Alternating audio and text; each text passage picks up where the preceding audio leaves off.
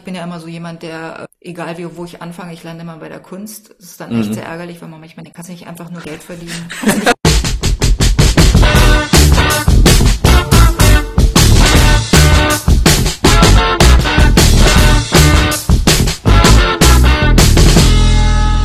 Herzlich willkommen zurück bei einer neuen Folge von Redbug Radio. Wir haben euch heute wieder ein enorm interessantes Thema mitgebracht, denn über die Vorzüge des Self-Publishings haben wir schon in vielen Folgen sehr ausführlich gesprochen.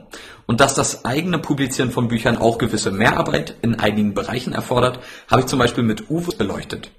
Ein schier unverzichtbarer Schritt dabei ist natürlich auch das Marketing und genau das werde ich heute ein wenig mit Katrin für euch aufdröseln. Moin Katrin, wie geht's dir? Morgen, mir geht's sehr gut. Na, sehr schön.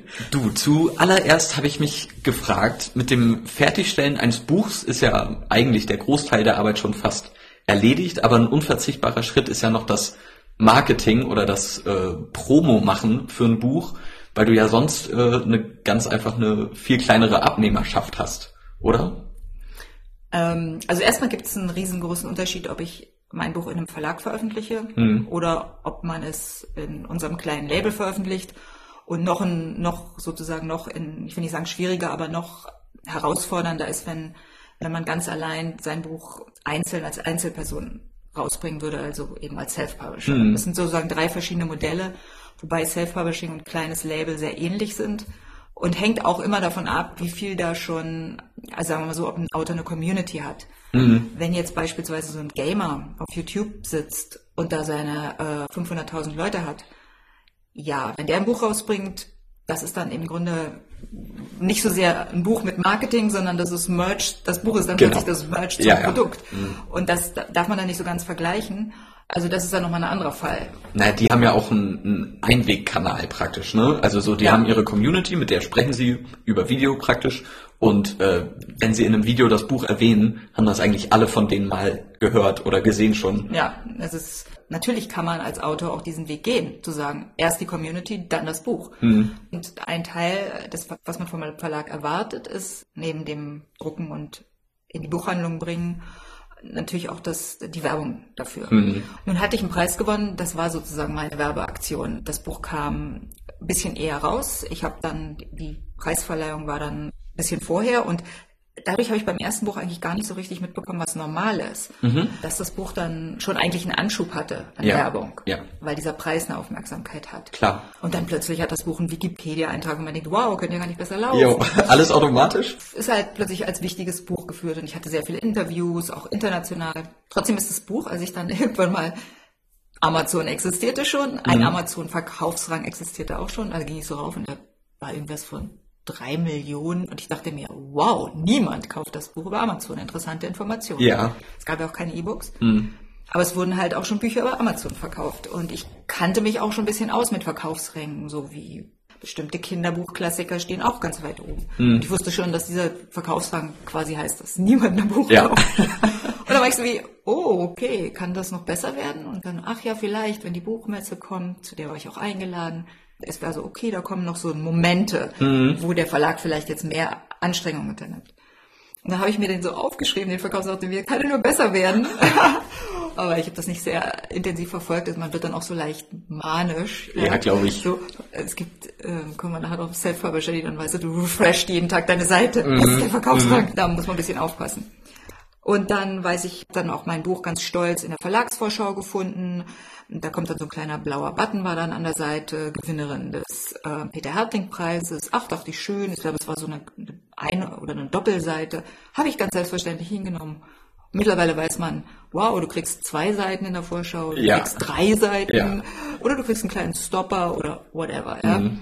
Äh, mittlerweile sind viele Vorschauen auch digital, dann wird's dann wie, hast du wieder mehr Platz, ja. aber damals ist es wirklich das Ding wird gedruckt. Mhm. Das war ein Ritterschlag. In allen Verlagen, in denen ich war, ist das Programm nicht so groß, dass, dass du gar nicht erwähnt wirst. Das passiert nicht. Mhm. Jeder Autor findet da, hat da Platz in der Vorschau. Also Marketing ist dann so wie, im Vertrag steht darüber meist nichts. Ich kenne allerdings auch Autoren, die sagen, darauf muss man sehr genau achten. Und wenn sie die Power haben, wenn sie zum Beispiel sagen können, ich verkaufe Hölle gut, da können Sie doch was verlangen und zum Beispiel sagen, ich, ich stelle mir ein bestimmtes Budget vor, ein bestimmtes Geld, was ihr für mich ausgebt und das verhandeln.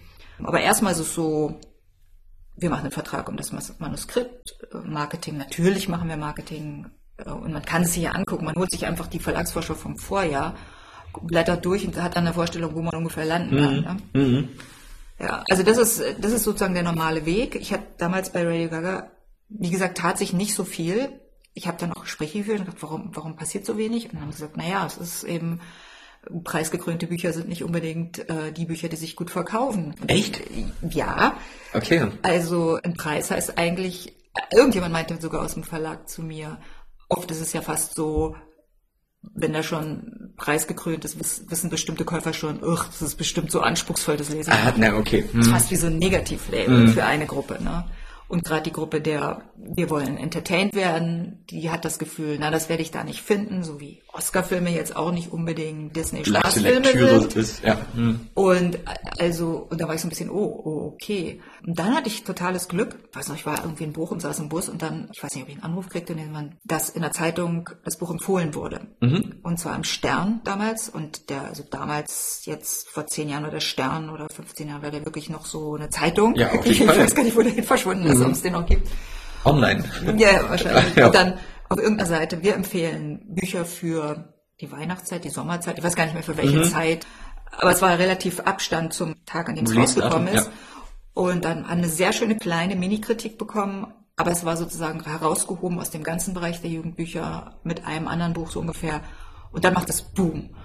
Und da bin ich dann auf meinen Amazon-Account gegangen und dachte mir, oh, jetzt passiert was. Bye bye, Platz dein Million. da, da, da merkte ich kurzfristig, wow.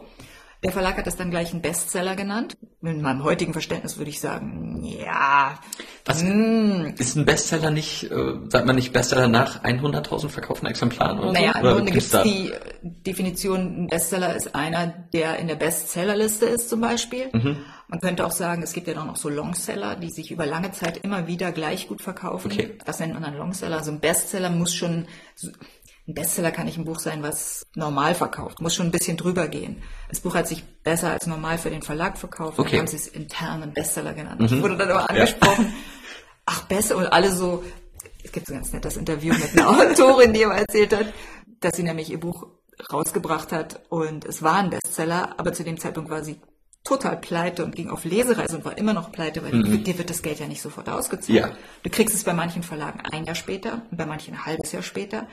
Und du siehst ja erstmal nichts von dem Geld, was da so theoretisch reinkommt. Mhm. Und sie erzählte so, dass sie mit ihrem Mann telefonierte, der sagte so, oh, wir haben ja gerade ein Problem und so, die Miete ist nicht abgebucht. Und sie sagte, ja, liegt daran, dass unsere Kreditkarten alle ausgereizt sind mhm. und wir haben kein Geld. Und gleichzeitig ist sie da auf Booktour und alle Leute denken, sie schwimmt im Geld. Sie ist übelst reich, ja, ja, ja. klar. Und, du musst, und ich erinnere mich auch noch an die Zeit, wo alle dachten, ich muss ihnen jetzt was ausgeben. Und ich war so die Leute, ich, ich nichts, ich habe kein ja. Geld gesehen bis jetzt, ja. Mhm. Aber krass, ja, also manchmal hängt das ja dann, ist das auch dem, dem Zufall überlassen, oder wie? Wenn der Stern jetzt auf einmal äh, entschieden hat. Ja, also ich äh, glaube, da war auch kein, manchmal kann man ja sagen, da hast du einen pfiffigen Pressemenschen, Natürlich schicken die an die Zeitungen Belegexemplare und an die Journalisten und hoffen, dass jemand es rauspickt. Also ich denke schon, dass was passiert mhm. in der Presseabteilung äh, damals von Belz und Gelbert. Aber mittlerweile ist es so, pff, die werden wahrscheinlich da so viele Bücher haben. Leute, die gute Beziehungen haben zum Rundfunk oder zur Presse, haben dann echt einen Vorteil, weil es gibt so einen Freundschaftsdienst. Ich weiß, ein Autor, ohne jetzt Namen zu nennen, der eben äh, viel auch für Zeitung arbeitet und da hat er seine Leute und dann naja, schickt er immer, naja, Mhm. Ist ja auch gut, ist auch gut. Ja, so ist das Business. Ja. Ne? Also das wäre jetzt ganz klar im Verlag. Da gibt's, da muss man eigentlich, kann man als Autor sagen, ich lehne mich zurück, weil da mhm. greifen diese üblichen Mechanismen. Die Presseabteilung nimmt sich das Buch vor, macht ihre normalen Moves und wenn es ein Spitzentitel ist, macht es ein paar Moves mehr. Mhm. Es wird also entweder in der Verlagsvorschau dem schon angeboten, dem, dem dem Buchhändler und der kriegt schon ein gutes Gefühl und legt es vielleicht prominenter hin. Mhm. Und dann wird es an die Presse verschickt. Dann wird manchmal, wenn eine große Nachfrage ist, aber das überlässt man eben auch den Institutionen, eine kleine Lesereise organisiert. Mhm. Das ist auch äh, Marketing. Und das sind schöne Sachen, da verdient man dann auch nochmal extra bei. Aber das war sozusagen von Verlagsseite. Ja. Wenn man in einem kleinen Label ist, können die nicht so eine Presseaktion schieben. Klar. Auch noch nicht mal im kleinen Rahmen. Die, die haben vielleicht sogar Schwierigkeiten, von deinem Buch 50 Bücher an die Presse zu verschicken, mhm. weil das ja auch ein, das ist, die haben verlegen vielleicht nur 100 ja. Bücher von deinem Buch. Da guckt man dich dann wahrscheinlich eher mit großen Augen an und sagt, was, was äh, kannst du hier noch auf ja. den Tisch bringen? Ja. Und bei Self-Publishing am besten schon ein Jahr oder ein halbes Jahr lang vorher anfangen, sich darum zu kümmern und Sachen zu machen und einen Social Media Account aufbauen, Facebook, Instagram, YouTube, ehrlich gesagt alles, was man schafft. Mhm. Und da dann dafür zu sorgen, dass die Leute verstehen, dass es auf irgendwas zuläuft und dort dann also nicht zum Beispiel ständig seine Katze filmen und dann erwarten, dass, dass das erotische, der erotische Roman dann plötzlich funktioniert. Es muss schon irgendwie ein bisschen zusammenpassen, ja. glaube ich. Andererseits, wenn man einen sehr erfolgreichen Katzenroman, äh, Katzen-Account auf YouTube hat, kann man den Leuten wahrscheinlich auch eine erotische Liebesgeschichte irgendwie, wenn nur eine Katze auf dem Cover ist. Absolut, ab, absolut. Also, sowas funktioniert auch. Mhm. Genau, das ist halt das Ding. Du musst dich um dein Marketing komplett selbst kümmern, wenn du es selbst publish. Ja klar, also ne? viele das haben mittlerweile als Self-Publisher jemanden, der es macht. Mhm. Ja, aber ist dein Ding. Und du meinst auf so vielen Kanälen wie möglich, um so viele Leute zu erreichen wie möglich? Also ich weiß, dass als ich zum ersten Mal sozusagen allein verantwortlich für mein Buch war, war Facebook die Plattform. Mhm. Da gab's, da war noch nicht Facebook Werbung und das war lief anders. Ah, okay. Da hast du dann, wenn du ein Buch rausgebracht hast, zum Beispiel so eine Facebook Party gemacht. Mhm. Das war sehr effektiv, weil alle dann wussten, jetzt kommt's raus und dann hat man ein paar Bücher verlost ja. Und das war so eine total gute Möglichkeit, digital sich zusammenzufinden und mhm. äh, zu sagen, jetzt. Und da der Verkaufsrang bei Amazon, wenn man self-published ist, eine sehr große Rolle spielt, mhm. hat man am Anfang vielleicht so einen kleinen Anschub und einen guten Verkaufsrang und das bringt dann wieder andere Leute darauf, das Buch zu entdecken.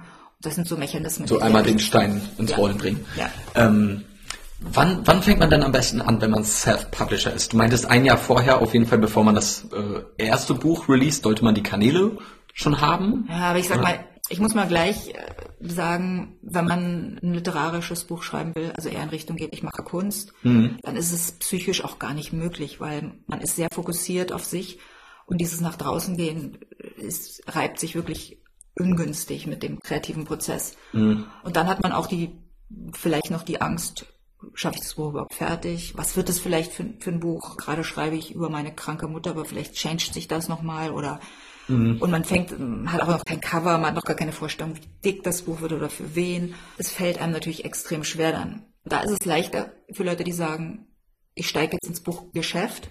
Mhm. Das ist für mich eine ganz klare materielle Sache. Ich will damit Geld verdienen. Mir macht der Job Spaß, zu Hause zu sitzen. Schreiben kann ich vielleicht schon oder in dem Rahmen, in dem ich das jetzt hier mache, kriege ich das gewuppt. Kriege ich das genau. Mhm. Kann ich mir das selbst beibringen. Ich brauche eigentlich nur ein paar Parameter festlegen, meinen Autorennamen festlegen, wenn ich nicht meinen eigenen nehme, ansonsten nehme ich meinen eigenen. Was für ein Genre, was will ich schreiben? Liebesroman, Thriller. Ich gehe natürlich ins Genre, weil da verkauften sich die Bücher am besten. Mhm. Wenn ich das festgelegt habe, gucke ich mir am besten das an, was es schon gibt, weil das ist das, was Verlage intern häufig auch machen. Mhm. Die sitzen dann da und sagen, wir sehen da gerade dieses Wimmelbuch von Blubberdi Blub geht super ab. Ja. Welcher unserer Autoren könnte diesen, diese Lücke bespielen oder mhm. Thriller sind angesagt. Da hatten wir ja bei Drehbuch drüber gesprochen. Ja. Ne? Also man sollte jetzt das nicht so abwerten, wenn das jemand privat für sich entscheidet, weil die Klar. Verlage machen es ständig. Also auf eine Welle mit drauf zu springen ist gar nicht verkehrt in dem Sinne dann. Wenn man pur Geld verdienen will, ja. ist es sozusagen das Klügste. Ja, ich bin ja immer so jemand, der ähm, egal wie, wo ich anfange, ich lande immer bei der Kunst. Es ist dann echt mhm. sehr ärgerlich, wenn man manchmal den kannst nicht einfach nur Geld verdienen. ähm, und dann kriege ich manchmal so richtige, der düstere Teil der Künstlerpersönlichkeit, der dann so allem das neidet. Mhm. Und dann guckt man immer so, das ist doch genau das gleiche wie das. ist ja, einfach ja. nur abgeguckt. aber, ähm, aber wenn man es ganz nüchtern betrachtet, natürlich sollte der Käufer wissen, hey, ich krieg jetzt was und ich möchte, ich habe jetzt Shades of Grey gelesen Gibt's was ähnliches? Ach ja, hier ist der Millionär, den ich lieb. Klar, ist, das sind auch Verkaufsschlager. Vermarkten heißt eben auch dem Markt zeigen, wo das Produkt hingehört. Aber ich glaube, das ist auch ganz wichtig, was du angesprochen hast, dass man weiß, was schreibt man, für wen schreibt man und wie erreicht man dann diese mhm. Leute. Weil äh, dementsprechend muss man dann, glaube ich, auch abwägen, so welche Kanäle nutze ich am besten oder welchem Vokabular erreiche ich auch besser. Also so wenn ich Kinderbücher mache, wie erreiche ich die Muttis und Fadis, äh, die dieses Kinderbuch dann für ihre Kinder gerne kaufen wollen? Oder wenn ich einen Jugendroman schreibe, so wie erreiche ich die Jugendlichen, auf welchem äh, Social-Media-Kanal etc. Ja, also mm, interessant, das ist ein super interessantes Feld. Mich hat das absolut fasziniert, weil du bist mit Jugendbuch im Grunde, das ist nicht eine Marktlücke, sondern das ist ein, ein schwarzes Loch im Markt. Mhm. Weil Kinder Bücher werden nicht von Kindern gekauft. Genau. Logisch. Ja. Vielleicht geht man mal mit seinem Kind in die Buchhandlung und sagt, such dir was aus, aber in der Regel werden die hauptsächlich zu Weihnachten verschenkt oder zum Geburtstag oder einem Kind mitgegeben zu einem Kindergeburtstag, wobei ich davon schon jetzt abraten würde. Schick nicht dein Kind mit einem Buch zu einem anderen Kind auf den Geburtstag, außer es ist wirklich ein Bücherfan. Oh, äh, äh, Man muss schon, man, sollte kann schon ein Attraktionsgeschenk Okay, ja. mitgeben.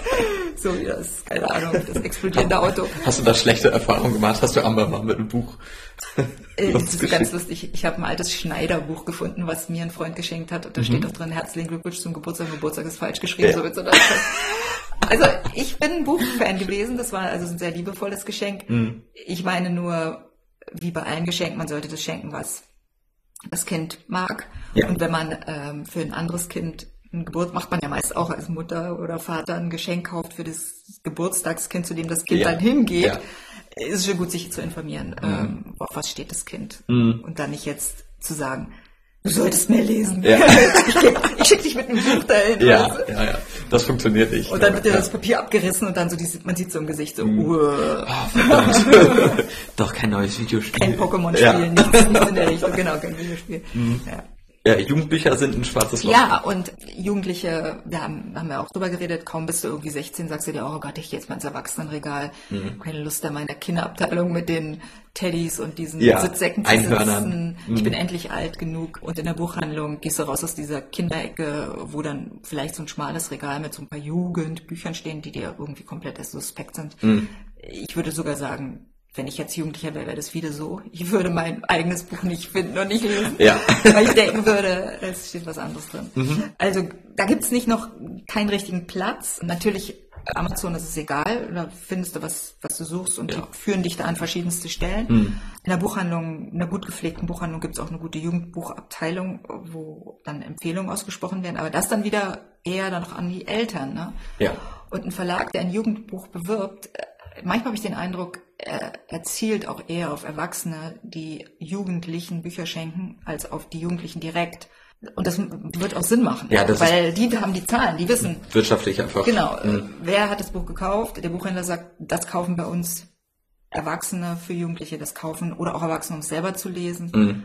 Hier kommt, betritt kein Jugendlicher meine Buchhandlung und geht in die Jugendbuchabteilung. Ja, ja. Also ich habe keine Buchhandlung, aber die hat erzählt, dass es ein paar Kinder gibt, die so ab zwölf, zehn, glaube ich auch schon, ab zwölf anfangen, selber Bücher zu kaufen. Okay.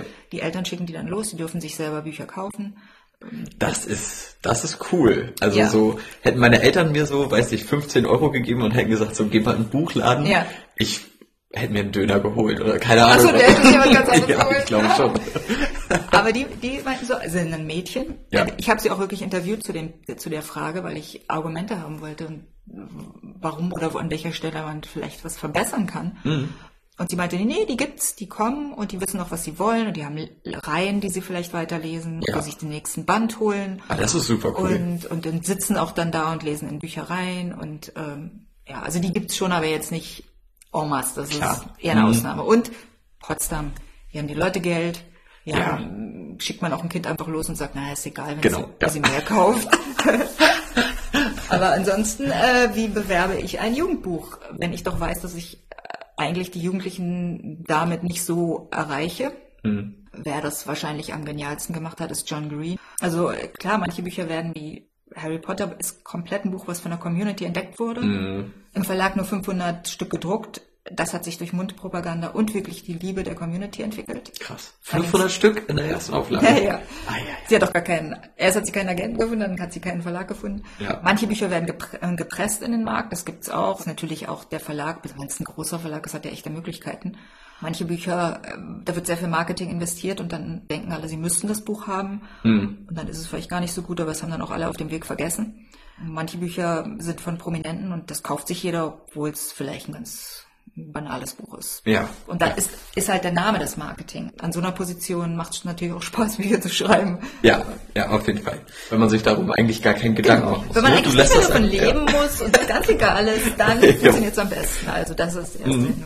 Aber wie, wie macht ihr das zum Beispiel? Oder du? Also du bist ja Hybridautorin praktisch. Du machst ja mal als Self-Publisher, mal im Verlag. Man muss schon verstehen, dass die Verlage dann auch an einer Stelle das Beste geben.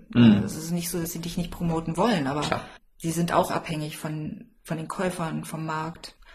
Und dann tut man vielleicht gut daran, sich auch selber ein bisschen zu kümmern, sich um Lesungen selber zu kümmern, sich um Zeitungsartikel, die über einen geschrieben werden, selbst zu kümmern. Ich habe von Autoren gehört, die schon einen fertigen Artikel über sich selbst und ihr Buch geschrieben haben, es an die Presse geschickt haben, besonders bei kleinen Lokalzeitungen. Ja. Nehmt das doch. Und dann haben sie gesagt, wow, wir sparen uns jemanden, der den Artikel schreibt. Ja, klar, okay. Geschrieben, okay, why not? Du mhm. bist aus der Gegend, wir sind für lokale Leute total, finden wir gut. Mhm. Sowas kann funktionieren. Und, und natürlich, wenn du heute, heute bist, wenn du auf deinem Account, äh, ob nun Instagram oder Facebook oder Twitter oder vielleicht hast du einen YouTube-Kanal, dein Buch mal öfter hochhältst, kann ja auch nicht schaden. Das mhm. ist auch sehr ja. gut, weil die Leute oft gar nicht wissen, dass du ein Buch geschrieben hast, mhm. wenn du es nicht wenn du es nicht fünfmal hochhältst. Ja, ja. Äh, wir haben ja schon, schon sehr viel darüber gesprochen, wie absurd viele Rechte man letztendlich abgibt, wenn man in einem Verlag veröffentlicht unter gewissen Bedingungen. Aber sowas zum Beispiel, wenn man sich selbst um eine Lesereise kümmert und selber Artikel über sein eigenes Buch veröffentlicht, das muss man nicht in Rücksprache mit einem Verlag halten, wenn man das ist lustig. Bei dem das, zum Beispiel. Da habe ich noch nie darüber nachgedacht. Das ist ja im Grunde ist es so mittlerweile, dass sie schon fast, wenn sie mit dir einen Vertrag machen, schon die klopfen zwischen deine Social Media Kanäle ab, mhm. bis zu der, zu dem Irrsinn, dass Blogger, die große Communities haben, angesprochen werden, so nach dem Motto, schreib was, egal was. Ja. Weil du hast so viele Leute hinter dir, mhm. die sich eh verkaufen.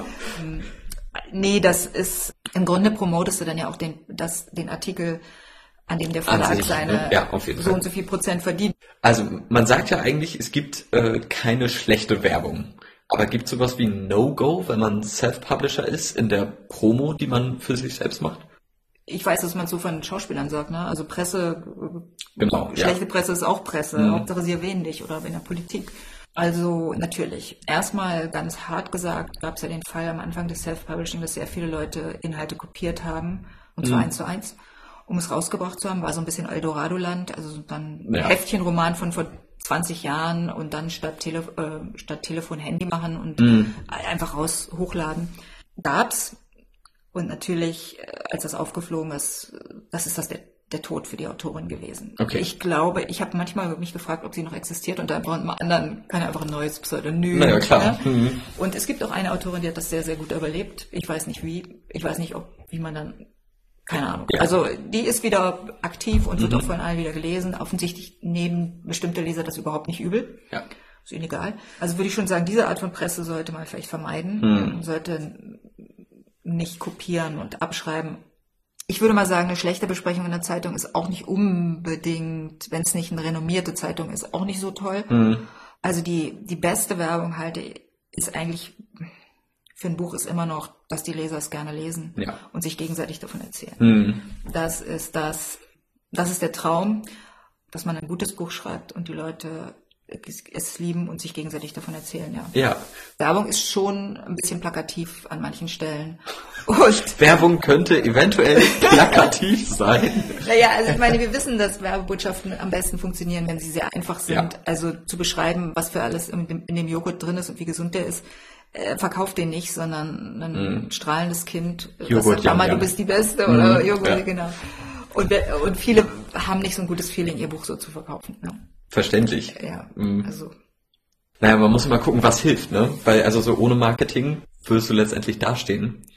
Mhm. Also ich, es gibt Bücher, und ich sage das auch gern, die wirklich nur durch Mundpropaganda hochgekommen sind. Also manchmal muss man vielleicht so mehr so diesen Zen-Modus gehen und einfach sagen, ich glaube an mein Buch, ich glaube an mein Buch und sehr viel Energie draufsetzen. Song Exploder ist ein Podcast, auf dem Leute beschreiben, wie ihr Song entstanden ist. Und oft ist es eben, wirklich hatte man den Eindruck, der Glaube an das eigene Produkt ist dann auch, trägt dann auch die Energie und ja. Äh, da kommst du dann auch auf die Idee, hey, ich schicke das mal dahin oder ich mache mal diese Aktion. Mhm. Ja. Die entwickelt sich da eine besonders schöne Energie, wenn jemand bei sich bleibt. Ja. Mhm. Also da sollte man, finde ich, auch dran glauben, dass wenn man sein eigenes Bestes gibt, dass man, dass das fast die beste Werbung ist. Ne? Mhm. Katrin, du sagst mir immer, äh, dass ich die Folgen immer beende mit, äh, das ist doch mal ein schönes Schlussstatement. Jetzt fällt mir auf, dass es einfach daran liegt, dass du genau in der Zeit, in der wir immer die Podcasts zum Ende bringen, einfach die perfekten Schlussstatements bringst. Deswegen Ey, glaubt an euer Projekt, glaubt an euer Buch und um mit einem äh, leichten Werbeslogan zu beenden, lest. und dann äh, vielen, vielen Dank, Katrin, Gerne. für den Einblick in äh, Buchmarketing, auch als Self-Publisher und als Hybrid-Autorin. Und dann bis zur nächsten Folge. Yay. Ciao.